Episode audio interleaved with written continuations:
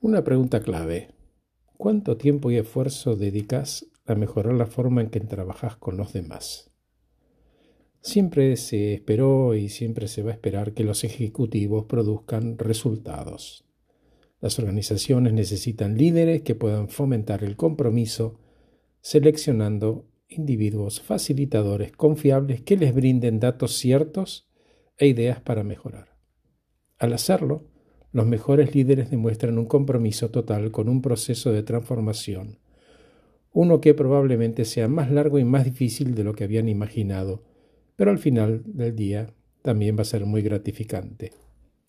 En la actualidad se espera que los ejecutivos brinden resultados de diferentes maneras, trabajando de diferentes maneras de forma efectiva con personas en grupos pequeños, a través de redes, haciendo las buenas preguntas, escuchando, empatizando y empoderando en interacciones uno a uno. Incluso extrayendo sabiduría, perspicacia y creatividad de su gente, de nuevo a través de las buenas preguntas.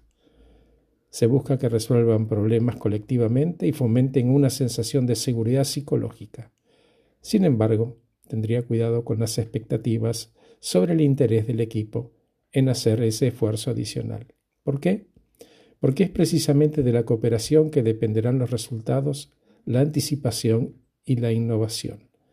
Los gerentes fuertes y seguros de sí mismos habilitan, motivan e inspiran a las personas a gran escala. Comunican una dirección y un propósito convincentes, asegurando que los procesos y la cultura de la organización estén alineados. En definitiva, representan modelos a seguir en el día a día. La evolución personal profesional no es un evento único, sino un proceso complicado que se desarrolla con el tiempo, a menudo de manera incómoda y en fases o pasos. En el principio, los gerentes responsables reconocen la necesidad de dejar atrás las formas anteriores de trabajar para finalmente comprender quiénes son, qué tipo de líder quieren ser y comenzar a transferir lo que han aprendido a los demás.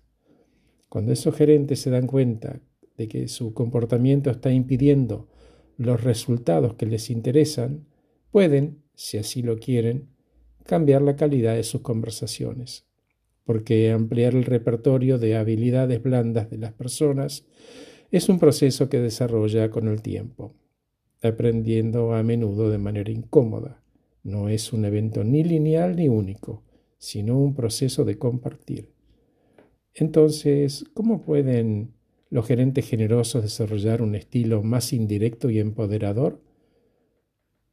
Quizás responsabilizar a las personas e impulsar el desempeño logrando resultados o asumiendo proyectos fuera de su propia zona de confort, en los que no tienen historia previa y deben adoptar una forma colaborativa de trabajo. El secreto es ver un reflejo genuino de su nuevo yo y emplearlo en todos los ámbitos de su vida profesional. En ese momento el aprendizaje se vuelve autosustentable.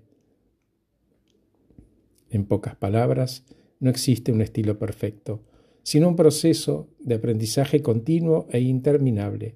Y cuando los líderes están equipados con un catálogo más amplio de habilidades y conocimientos sobre el impacto de su comportamiento en los demás, pueden responder mejor a lo que se necesita. Gracias por escucharme. Acabo de regalarles este podcast titulado ¿Cuánto tiempo y esfuerzo dedicas a mejorar la forma en que trabajas con los demás? Que estés muy bien.